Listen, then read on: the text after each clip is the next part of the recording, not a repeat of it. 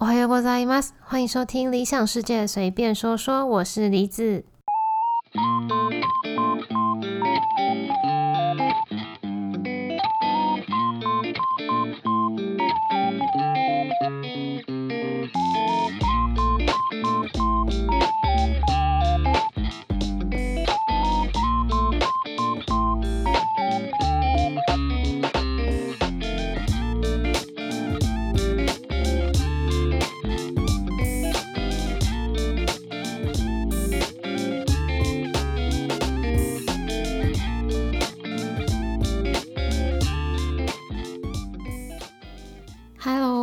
回到今天的节目。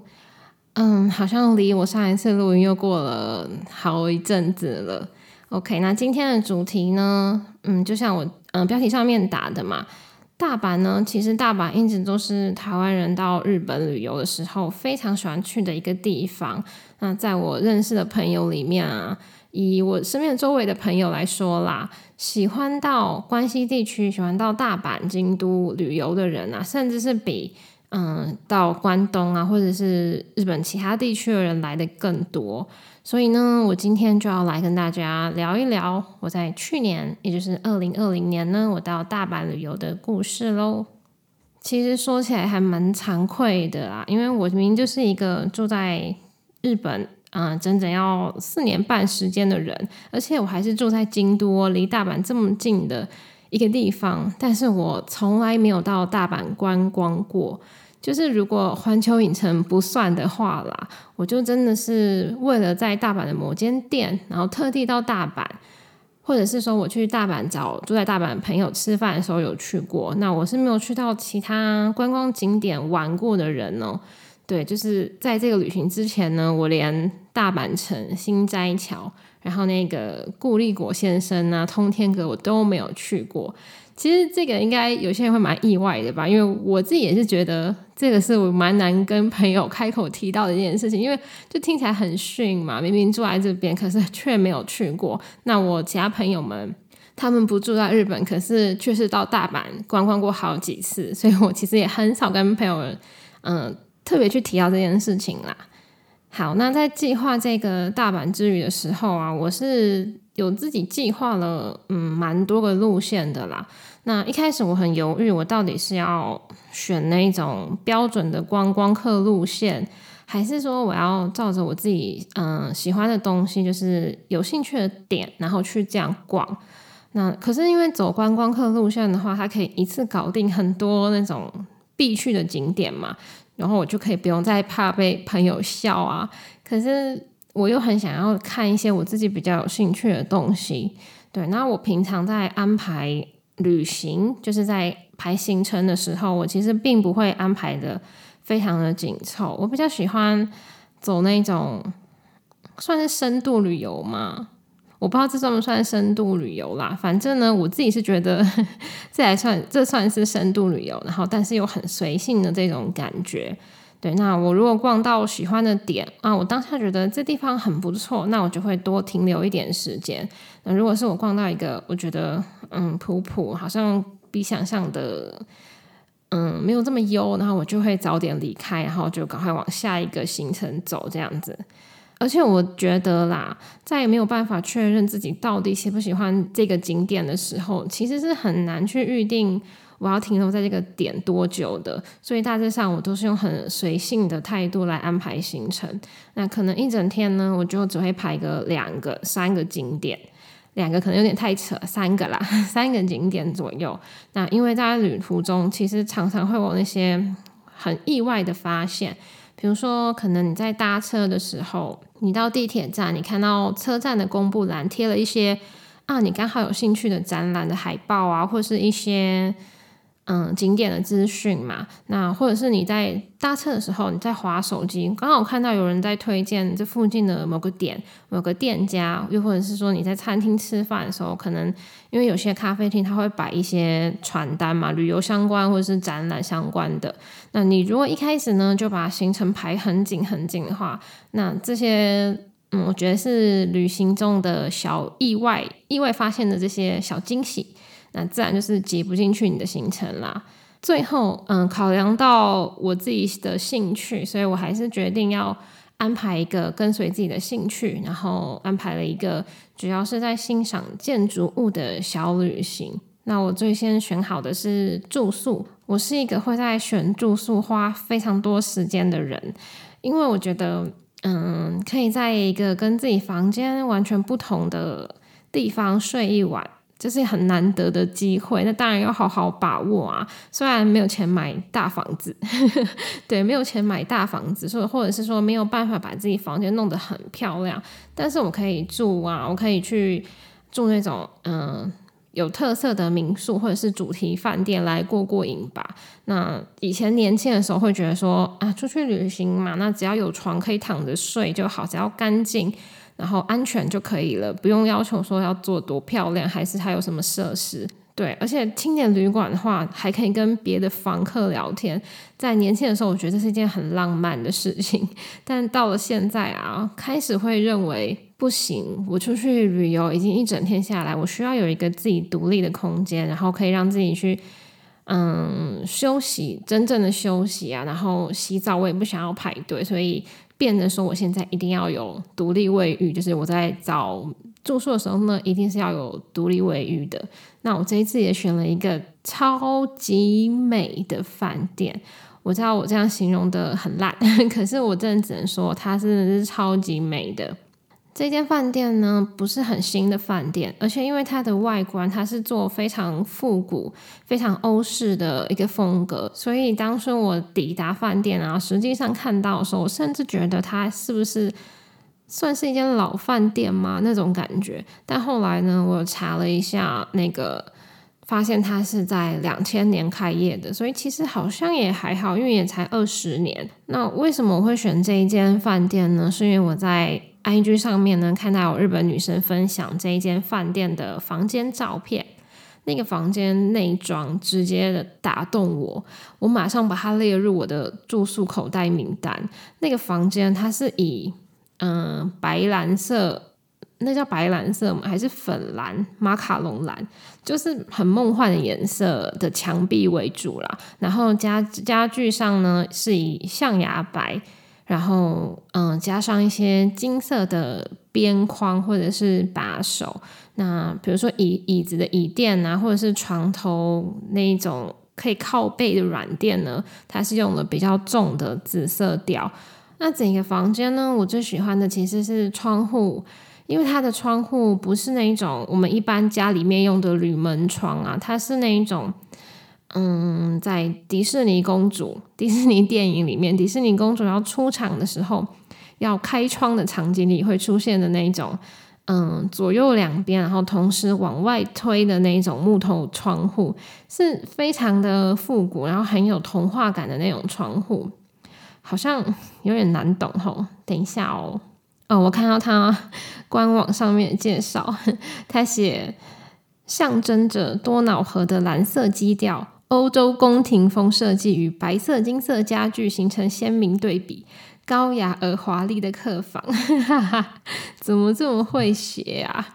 不知道这样大家能不能够感受得到那那如果想象不出来的话呢，可以到我的 IG 上面看一下照片，我会 po 在那边。那其实当天入住的时候，有发生了一点小小的插曲，因为呢，我当时是冲着这个房间才预定这一间饭店的嘛。结果在 check in 的时候呢，我也不知道为什么柜台人员他们帮我安排了其他的单人房。对，到房间的时候，我真的超级失望的。虽然说那间房间其实也是蛮漂亮的，那个房间是一间。嗯，比较南法风格的乡村风房间，可是因为我心心念念的是别间呢，所以我犹豫了十分钟左右吧，我还是受不了了，我就打电话给柜台，然后请他们帮我确认一下，为什么我跟订的当初订的房间不一样呢？还好最后他们是很亲切的帮我换到别的，就是我想要那个房型了啦。刚刚有提到饭店的外观是比较欧式复古的风格嘛，那它是采用那一种比较。嗯，柔和的暖黄色的外墙，对，就是我觉得是嗯很有年代感，然后有点中世纪欧式建筑的感觉啦。那内部的装饰是宫廷风，比较华丽一点的嗯风格。然后我觉得比较特别的是它的电梯，电梯它不是现代大楼常看到那种楼层指示灯，就是电梯门上面不是有一排数字吗？然后到哪一层它就会亮哪一个数字。它是指针式的，然后指针呢就会随着你嗯不断往上升啊，它的指针也是从一开始一直往上指，非常的古典。然后嗯，在饭店的中间楼层几楼我忘记了啦，它有一个嗯欧式花园中庭跟教堂，就连我去吃早餐的宴会厅旁边的厕所，其实都美到。很适合嗯拍完美照，就是很适合完美们取景。然后像我最后一天退房前呢，我就是完全没有安排其他的行程，我就在这个饭店里面拍了一整个上午，我才离开。那因为它这间饭店风格非常的统一嘛，没有说因为是厕所或者是一些嗯比较不会被看到的空间，他就随便用用，然后没有用心去装潢。它整个风格非常统一，所以你住在这边啊，真的会有一种好像来到欧洲的感觉，很有味道。然后它的价钱也非常的可以接受，因为大阪还有另外一间也是走这种欧式宫廷风的饭店，但那一间就是贵到我完全没有办法下定，就连我那个时候有用 Go to Toraberu Campaign 的那个政府的旅游补助嘛，我连用了这个补助，我都无法去预约下嗯另外一间。因为它实在太贵了，那这一间呢是非常 OK 的价钱，所以呢，我其实很想默默的把这一间饭店藏起来，可是它又美又经济实惠到我必须分享。如果硬要说的话，嗯，唯一的缺点可能就是它的入口不太好找吧。这个旅行呢，毕竟是一个以欣赏建筑物为主的旅行，所以我安排的点其实大致上都跟建筑物有关。第一个景点是不去不行，不去就是会被笑的大阪城。大阪城呢，它是日本的百大名城之一，然后也是日本政府指定的有形文化财。那现在的大阪城其实已经不是当初的建筑物了，而是在昭和时期重建而成的，所以内部其实一点都不古代，甚至还有电梯。然后其他详细介绍我就不说了，因为这些上网都可以查到的。那我之前在网络上啊，或者是看到朋友们到大阪城玩的照片，我都没有觉得参观大阪城需要走很多路，需要爬山。看照片的时候，我觉得它是跟京都的二条城一样，虽然是很大的城，但是是个平面的城，不太需要爬山，应该蛮好走的。可是实际上到了，我才发现。其实它从过了护城河那一座桥，然后一直到天守阁这一段路，全部都是上坡。从护城河要看天守阁，你头一定是往上看的，就是跟我当初想象的完全不一样。那当我实际上走到天守阁最高层的往下看。我才终于了解为什么很多电视节目啊，或者是很多历史剧都会说大阪城是一个非常难攻下的城了。这次来到大阪城，因为疫情，所以实际上来参观的人其实不多。终于可以好好的参观一下天守阁里面的展览，不用说好像走马看花的啊，只看图片。因为虽然说在日本工作，那基本上日文是没有问题。可是因为你在观光的时候，我啦，我在观光的时候，在看展览的时候，嗯，要理解上面字，其实还是要花一点时间，因为它不是你的母语嘛。那有时候懒，我可能就看看图片就走了，而且人又很多，你一直在一个嗯区域前面，好像也是会挡到别人的参观路线呐。那虽然说因为疫情人比较不多，可以好好参观，但是像是嗯，它其实本来是有提供头盔，然后有一些和服的嗯试穿体验，虽然是要付费的啦。不过说，因为现在疫情，它现在是暂停提供的。那有一个轿子，开放旅客拍照的轿子是还是有开放的，可以把鞋子脱了之后呢，你实际坐在轿子里面拍照。那我也有在里面小坐一下，然后我是蛮悠闲的，我还有时间可以嗯好好的观察一下那个轿子里面的嗯一些布料啊，然后我还可以试试看可不可以开那个轿子的窗户，这是在这个时期来才能有的。参观体验吧，因为如果说后面还有其他人排队要拍照的话，我可能就是坐上去，然后匆匆的拍一张照片就离开。我甚至无法检查说我那张照片拍出来的脸到底表情有没有很奇怪还是什么的，这算是一个小确幸吧。那在参观完天守阁后，穿过了底下的大阪城公园，来到一个叫做历史博物馆的地方。其实从大阪城天守阁那边走到这个博物馆啊，步行大概要。二十分钟到三十分钟哦，其实有点久。那我刚刚也说了，我当初以为在这边，嗯，大阪城观光不用走太多路了。实际上，整个上午我在这边走了比自己预想多超多的路。这个历史博物馆，它是一个一栋有大概十层楼的建筑物吧，然后。嗯，有常设展呐，然后有一些其他可能要另外付费的展吧。那我这一次去的时候是只有看它的常常设展，常设展是从四楼，哎，七楼到十楼。这边有一个我觉得很棒的设计，它设计嗯的参观路线是一定要走楼梯。那它的楼梯间就是你要移动的时候，你在楼层移动的时候啊，它的。楼梯间的窗户是落地窗，所以你可以在边走楼梯的时候一边看窗外，然后那个落地窗窗外呢，刚好就可以看到你刚刚参观完的大阪城跟南波宫的遗址，就还蛮特别的啦。每一层楼的主题呢，都是在介绍不同年代的大阪，从古代然后一直到近代。最大的看点啦，就是他们官网上面写最大的看点是。那个照原尺寸打造出来的一个南波宫的南波宫还是南波宫啊？没关系，反正南波宫的太极殿。不过我自己其实是比较喜欢中古跟近代的楼层，那个感觉有点像是台湾的宝岛新乐园。大家知道宝岛新乐园吗？反正它也是同样的。嗯，去呈现出近代啊、现代的大阪街景，会有一些嗯卖鱼卖菜的摊子啊，然后洋服店、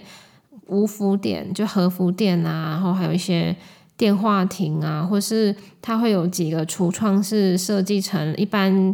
当时的一般家庭的生活小场景，比如说小孩准备要出门啊，然后爸爸准备要上班啊，然后妈妈在打扫之类的。它有陈列一些当时的家具啊，或者是交通工具。我自己觉得还有一个部分可以特别跟大家提一下，它的嗯场景设计里面呢，它会在墙壁啊或者是柱子上面哈贴一些那个时代当时的一些传单啊，还有旗帜啊，做的很精致了。如果你是一个喜欢历史的人。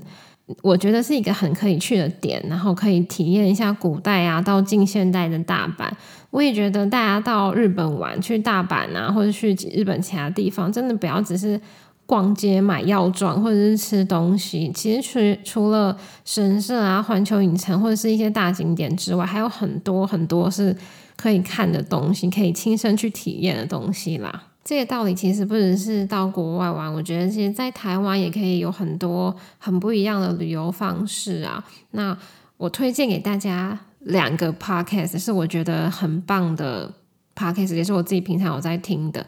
一个叫做“祝你旅途愉快”的 podcast，嗯，其中一位主持人呢是我平常就很喜欢的一个嗯旅游的 YouTuber，那大家可以去搜寻一下他们的节目，他们会节目会有一些。嗯，国内外的旅游的一些小 paper，然后还有一些游记跟比较特别的故事分享。那我记得最近我听到的一集呢，是他们有分享一些在台湾住宿选住宿的方式，嗯，然后有介绍到一些我自己从来没有想过的，嗯。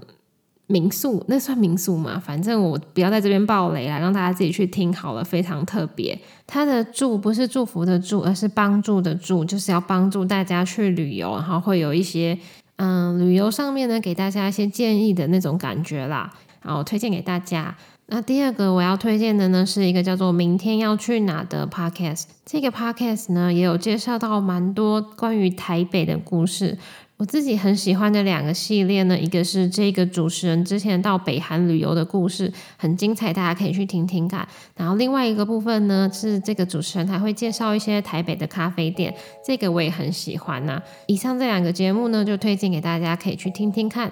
那今天呢，差不多就分享到这边啦。嗯，下一次呢会分享给大家我这趟旅行之后的故事，希望大家喜欢今天的分享，那我们就下次见喽，拜拜。